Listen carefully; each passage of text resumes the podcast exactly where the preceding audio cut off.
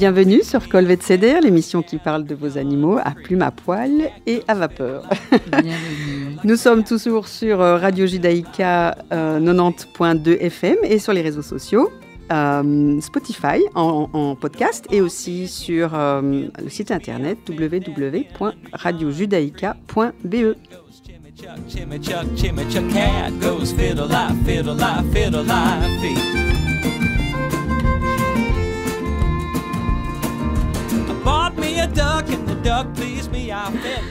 Bonjour, bonjour à tous. Euh, Colvet Ceder, comme vous le savez, est une émission préparée et euh, présentée par euh, deux personnes. Nous étions trois, nous sommes plus que deux. Bon, euh, c'est la vie. Euh, à ma gauche, Rémi Bockner, vétérinaire à Bruxelles, et moi-même. Donc, je suis Ariel Cohen-Solal et je suis vétérinaire radiologue. On aura peut-être l'occasion d'en reparler. Euh, donc, toujours à Bruxelles aussi, on, on échange nos patients, on échange nos idées, on, on refait le monde, on lit la littérature et, et on vous en parle parce que parce que on a pensé que c'était chouette d'avoir dans notre radio euh, ce sujet qui était euh, euh, qui était qui, qui- oui qui est Passionnant. et passionnant En fait, on et partage notre passion. aussi sur une idée de- d'Olivier Sokolski il faut quand même il faut quand même le rappeler C'est vrai. Merci Olivier.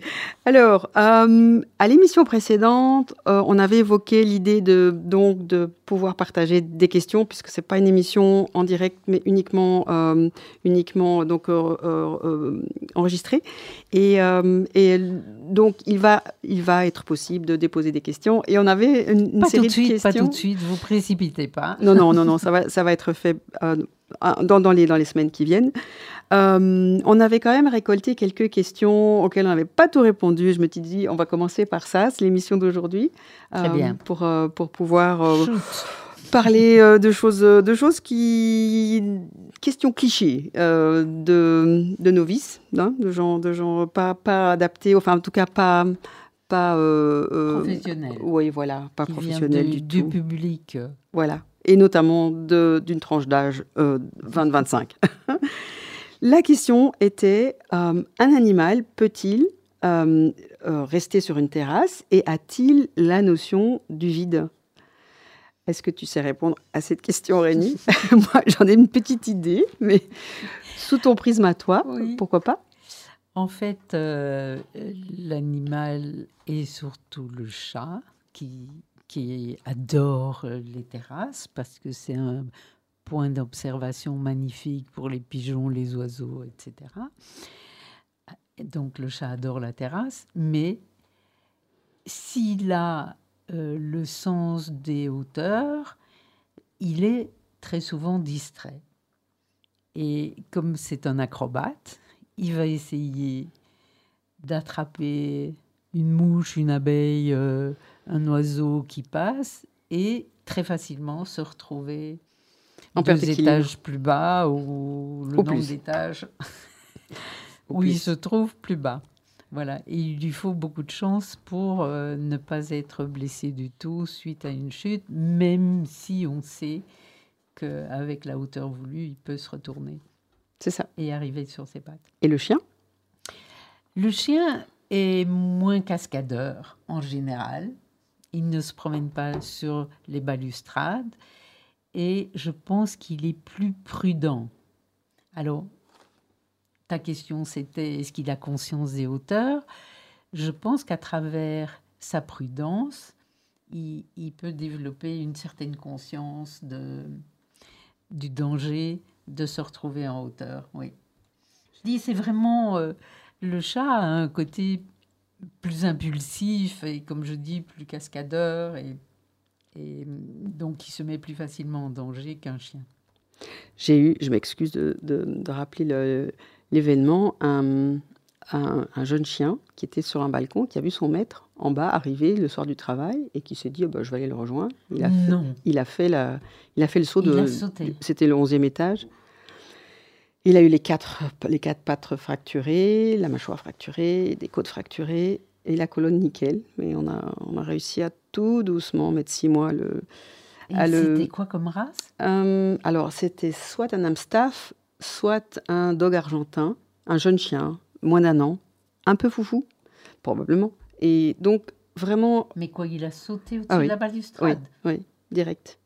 et euh, pratiquement tombé. Oui, c'était une. J'ai jamais entendu. C'est incroyable. Oui, oui, oui. J'étais, j'étais, j'étais par hasard dans la clinique où il est arrivé en urgence et son histoire était vraiment frappante parce que c'est vraiment inhabituel. Vraiment Oui. inhabituel. Bon, ça existe. Tenez quand même, mettez quand même des Soyez- protections et soyez soyez vigilants. prudents. En tout cas, pas Je ne laisserai jamais un Voilà. chat seul sur une terrasse. ni un chien d'ailleurs. Ni voilà. ah, le chien. non.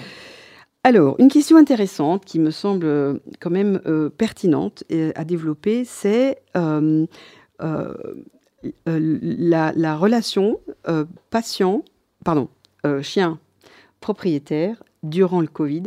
Cette longue période où les gens ont télétravaillé, sont restés euh, presque deux ans euh, En télétravail. en télétravail avec. euh, et d'ailleurs, euh, beaucoup ont adopté à, ce- à cette période euh, un animal de compagnie, parce que c'était terriblement euh, lassant de se retrouver euh, devant son ordi toute la journée. Et puis, et puis tout à coup, le Covid est, guéri- enfin, est, est contrôlé, on peut ressortir de chez soi, l'animal reste à la maison. C'était un choc, euh, un choc euh, terrible pour, euh, Oui. pour certains. Et est-ce que dans ta pratique, tu as eu des, des troubles du comportement ou euh, Mais tu sais, des choses rapportées. On continue, on continue à les voir, en fait. Ah, vraiment? Je pense que maintenant, deux ans après, ou presque trois ans, les gens euh, font le bilan, en fait, des problèmes qui, sont, qui se sont manifestés petit à petit, comme l'anxiété de séparation, mais aussi des habitudes que leurs chiots avaient, ou ont, ont du mal à lâcher et ont du mal à s'adapter à une toute nouvelle vie, c'est vrai. C'est ça, c'est ça. Mais Ça- je, je pense aussi qu'il y a eu pas mal de, de, de comment dire, de, euh, de visites des propriétaires pour des chiens qui détruisaient dans leur, en leur absence ce qu'on a appelé l'angoisse de séparation. Enfin, ça se traduit comme ça. Je ne suis pas du tout comportementaliste, mais c'est un, un, un, un terme qu'on entend souvent. Et, euh, et, euh, et, et- et vraiment, le, le, propriétaire qui retourne travailler en laissant son chien était un déchirement. L'animal jeune Ouais. ou moins jeune était... euh, mais, bousculé. mais en tant que vétérinaire généraliste, quand on, on- on accueille des chiots et leurs familles, on est censé leur transmettre le message que le chiot doit apprendre très petit à rester seul. En temps de Covid, c'était quasi impossible de laisser Exact. le chien deux heures seul. Non, c'est ça. Pas C'est ça. Donc, euh, pendant euh, toute une période. Donc, les gens ont vécu vraiment très, très proche. Même en allant se promener, euh, il n'y avait jamais de rupture. Enfin, dans certaines familles en tout cas. Et le changement a été très mal vécu quand il a été très brutal et en fonction de la race, en fonction de, du lien d'attachement créé avec euh, la personne humaine. Enfin, la personne, plus, plus les chiens, plus, plus les chiens que les chats. Est-ce que les chats ont- manifestent aussi euh, cette, euh, ce changement de, de- Mais je de pense situation? que, euh, alors, on, on peut avoir des relations très fusionnelles avec son chat, et et il y a des chats qui se sont mis aussi à détruire ou à faire pipi après la reprise du travail. Mais on est plus souvent consulté pour des chiens, c'est vrai.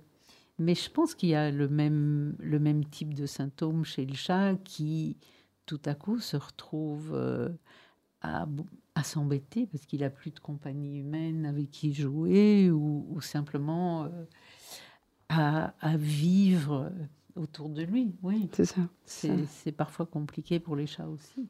Absolument. Ceci met fin à la série de questions que nous avions, euh, nous avions listées. Euh, Oui, c'est vrai que le Covid a fait un vrai changement pour nous, mais pour nos animaux de compagnie aussi. Sans aucun doute. C'est une période euh, vraiment entre guillemets dans leur vie. I agree. On va ouvrir un autre chapitre euh, avant l'intermède musical.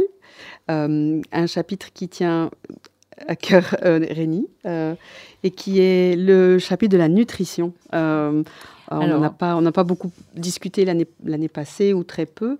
Et Rémi, donc autant le, le généraliste a une, euh, un petit laïus à expliquer aux jeunes propriétaires et, ou, de- ou des propriétaires de chiens plus âgés. Euh, euh, autant autant on, a, on, a, on a un, un discours, je pense, rodé quand on est généraliste. Mais toi, Rémi, tu abordes la nutrition de manière particulière et on C'est parce pense que, que... je suis très gourmande. que j'adore cuisiner. Non, Et donc, sérieusement, c'est ça. ça. Et tu m'as dit, je, je dois, je, je dois en parler parce que euh, bon, c'est particulier et je, je, voudrais, je voudrais exposer ça. Donc Oui. tu as, tu as toute l'émission pour, euh, pour le faire et tu as carte blanche. En fait, euh, vu que je, je pratique euh, la médecine chinoise, et en, en médecine chinoise, on considère que les aliments ont tous une qualité yin-yang et que les aliments peuvent soigner comme certains euh, Remède. comme certaines, oui, je, je- je cherchais le mot de. Les, les Chinois travaillent beaucoup avec des formules euh, euh, d'herbes, d'herbes ou de plantes. Ok. Et on ne remplace pas les formules traditionnelles chinoises en mangeant d'une certaine façon, mais on peut aider un animal qui est malade en soutenant son organisme, comme euh, s'il y a une inflammation, on va choisir des aliments qui ne vont pas appuyer sur l'inflammation, c'est-à-dire qui vont au contraire aider l'organisme à calmer l'inflammation. Alors c'est pas toujours possible avec l'alimentation, hein, tout dépend, tout dépend de la pathologie auquel on a affaire. Mais j'ai toujours trouvé que c'était passionnant et donc euh, j'ai suivi un cours euh, aux États-Unis donné par un vétérinaire chinois très très bon pédagogue et, et qui et qui dont je me sers tous les jours en fait. Magnifique. Même quand on vient pour, euh, je sais pas, je vais dire un eczéma. hein. C'est un mot qu'on n'emploie plus parce qu'on essaye d'être beaucoup plus précis dans la, la, la- la Terminologie. euh, terminologie. Oui, c'est ça. Dans la terminologie des, des problèmes cutanés. Mais moi, si je prends euh, un, chien qui a un problème de peau, je vais regarder s'il y a de l'humidité, s'il y a de la chaleur, ou si c'est sec, ou si c'est croûteux. Ça, c'est c'est tout à fait banal de le faire. euh, Tout le monde fait ça. Mais mon outil sera différent puisque euh, si j'ai des croûtes, je ne vais pas conseiller le même type d'aliment que, ou si j'ai des croûtes ou des pellicules, par exemple, je ne vais pas conseiller le même aliment que si j'ai euh, euh, une pathologie chaude et humide. Voilà. Pustuleuse ou euh, quelque chose comme Et ce sera tout à fait différent. En médecine ça- classique, d'une part, on va donner peut-être des antibiotiques et Oui. de l'autre côté, euh, euh, un supplément à base d'oméga 3, ce que je ferai aussi. Mais je vais donner des aliments adéquats à mon avis. Mais cette nourriture, elle dépend vraiment de ton analyse. Analyse qui, qui rentre dans des critères particuliers de la médecine chinoise. Donc c'est vraiment, un- vraiment un- un- une analyse à part. Oui. C'est ça, c'est ça. Oui. Et, et, hum, pour commencer au tout début, quand l'animal est sain, il est jeune, il y a déjà une orientation particulière de cette alimentation que tu recommandes? Mais puisque je connais les caractéristiques échauffantes ou énergétisantes ou refroidissantes des aliments, en fonction de l'animal, de sa vie et du type qui va développer, c'est-à-dire plus yang, plus yin, hein, plus, plus tranquille, etc., je vais pouvoir conseiller certains aliments par rapport à d'autres. Certaines protéines, euh, et c'est très différent de ce qui est considéré en médecine classique, je vais dire. Mais ça veut dire aussi que ça ne peut pas du tout intégrer la croquette commerciale ou, euh, ou le pâté euh, en boîte. euh, ou- Non, non, ça tu- c'est un chapitre à part. Oui. Je veux dire, si, euh, si on vient me trouver en disant, voilà, euh, mon, mon chien ou mon chat a une certaine pathologie, mais je voudrais trouver une façon de le nourrir de façon naturelle, là, je peux aider avec ces connaissances-là. Parce que il y a, y a- je veux dire, la société évolue, on veut, on veut, euh, on veut, faire, on veut faire bien, mais on ne veut pas y passer trop de temps. Non. Donc, euh, donc je suppose que je suppose qu'il existe euh, toutes sortes de solutions, mais peut-être qu'on en parle après la pause musicale qui est imposée aujourd'hui. Euh, non, je plaisante, C'est moment. plaisante. On En va dire que c'est le, le moment c'est le moment de la de, de la pause. pause On ne musicale. veut pas vous saouler non plus. À tout de suite, les amis.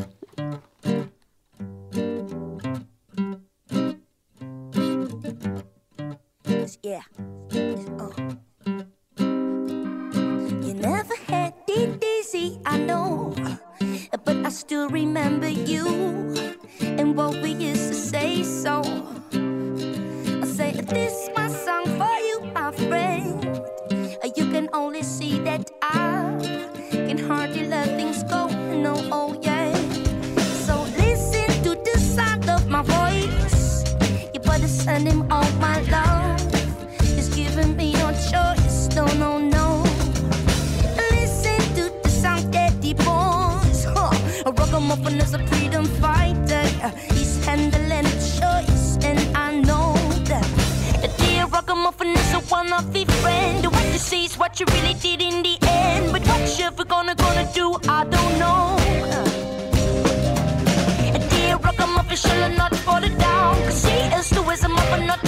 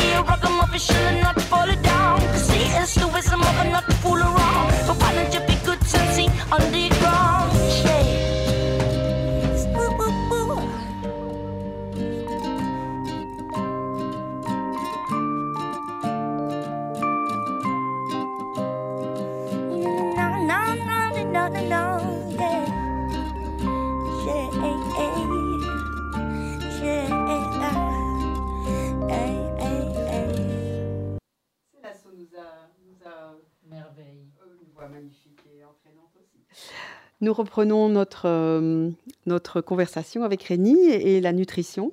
Euh, le marché est rempli de différentes possibilités de nutrition euh, pour tous les âges, pour tous les types de chiens, de travail, de repos, de que sais-je.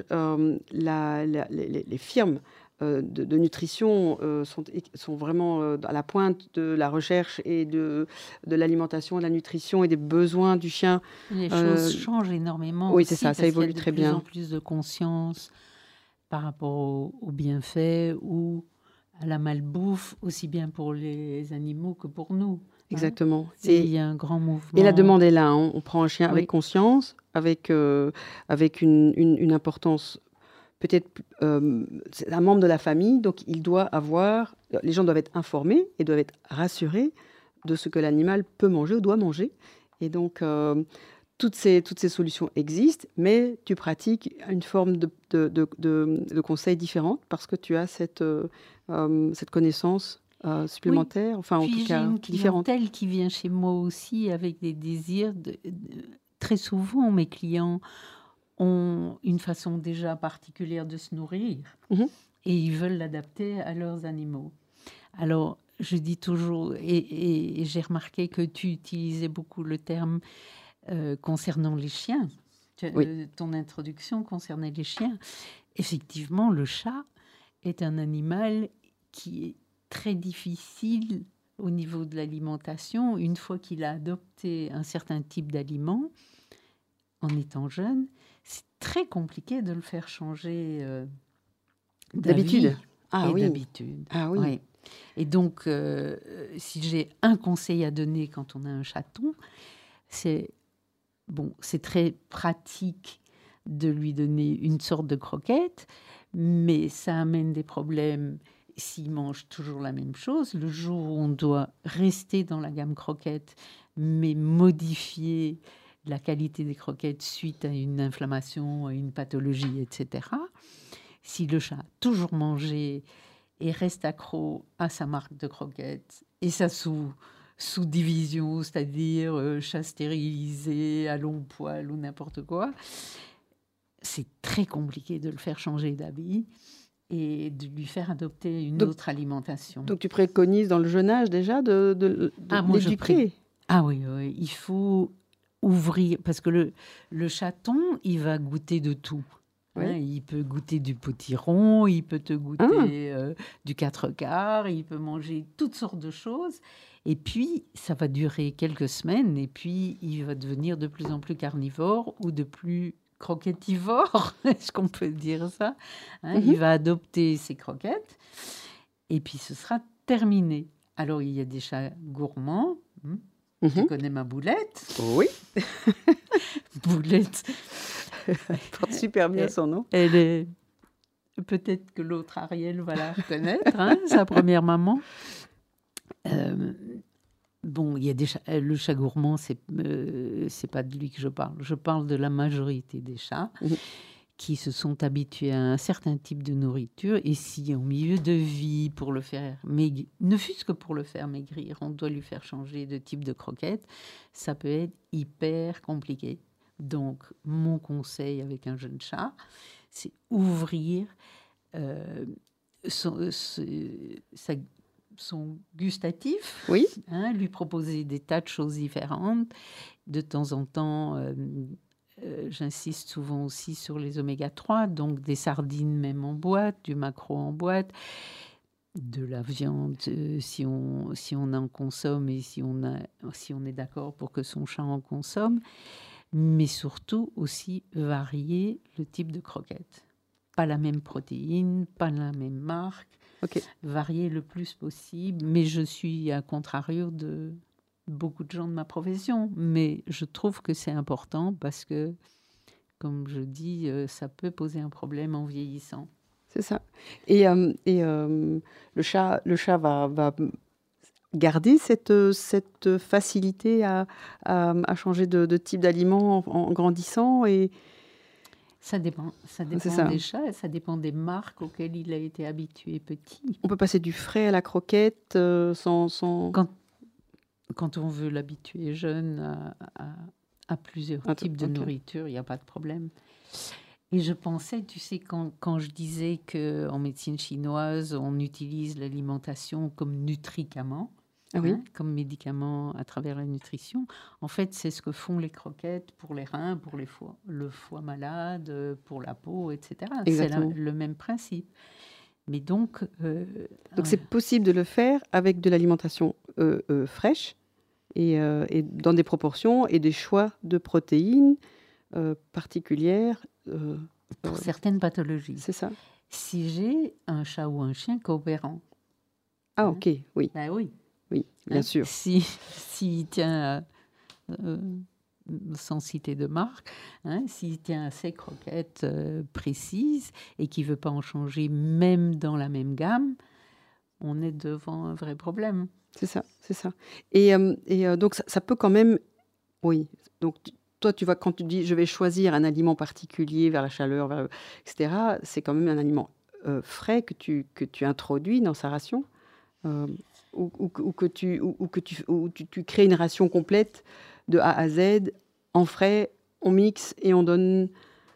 Mais par, au cas par cas, Ok, effectivement, en fonction de la pathologie, du- en fonction de la possibilité euh, de la famille. ok. Hein, et on est, parce que je, je pense, par exemple, surtout pour les animaux vieillissants, que euh, les animaux vieillissants, ou comme je te disais, euh, dans les maladies chroniques, je pense que leur amener un apport de protéines de qualité est très important. Merci. Euh, protéines de qualité que tu vas chercher dans des aliments euh, bio, euh, de préférence. Bon, ça, ouais, ça c'est tu le ça, choix. ça dépend des Parce que finalement, c'est- c'est quand même. Est-ce que c'est vraiment. Je me dis, sur le plan pratique, comment s'organiser pour que son animal ait tout ça comme il faut, euh, sans que ça prête pas trop de temps et que. Et que C'est pas très compliqué. ok, ok, tu donnes la recette, tu donnes le. C'est pas très compliqué. oui, oui, c'est ça, c'est ça. Et tu adaptes selon euh, l'âge, le poids, le. Voilà, mais surtout euh, du besoin de la famille aussi. hein. Oui. Oui, parce que si maman doit faire ça pour le chien, pour le petit dernier, pour le pour l'aîné qui, qui rentre du sport et qui a très faim. Mais tu sais, euh, euh, tout dépend de l'intérêt de, de chacun hein, et, Oui. et du mode de vie de chacun. C'est ça. hein. Je, je vois des familles avec quatre enfants, deux chiens, et ils tiennent absolument à ce que les chiens soient nourris euh, de Magnifique. façon naturelle. C'est très variable. Super, super. On arrive au bout de cette émission et on va, euh, on va clôturer le chapitre nutrition. On a encore plein de Oh, sujets. Oui, on a plein de sujets euh, sous, le, sous le manteau, comme on dit, euh, pour les futures émissions et surtout des invités qui, qui, qui viendront et bientôt des questions à poser directement sur, euh, sur euh, le compte Facebook ou Instagram qui arrivera, euh, qui arrivera très prochainement. On vous souhaite une bonne fin de semaine et à très bientôt. Au revoir.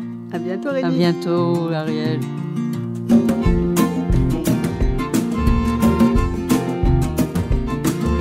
I bought me a cat and the cat pleased me. I fed my cat under yonder tree. Cat goes fiddle lie, fiddle lie, fiddle lie. Cat goes fiddle lie, fiddle lie, fiddle lie, fee. Bought me a hen and the hen pleased me. I fed that hen under yonder tree. Hen goes chimmy chuck, chimmy chuck, chimmy chuck. Cat goes fiddle lie, fiddle lie, fiddle lie, fee. I bought me a duck and the duck pleased me. I fed that duck under yonder.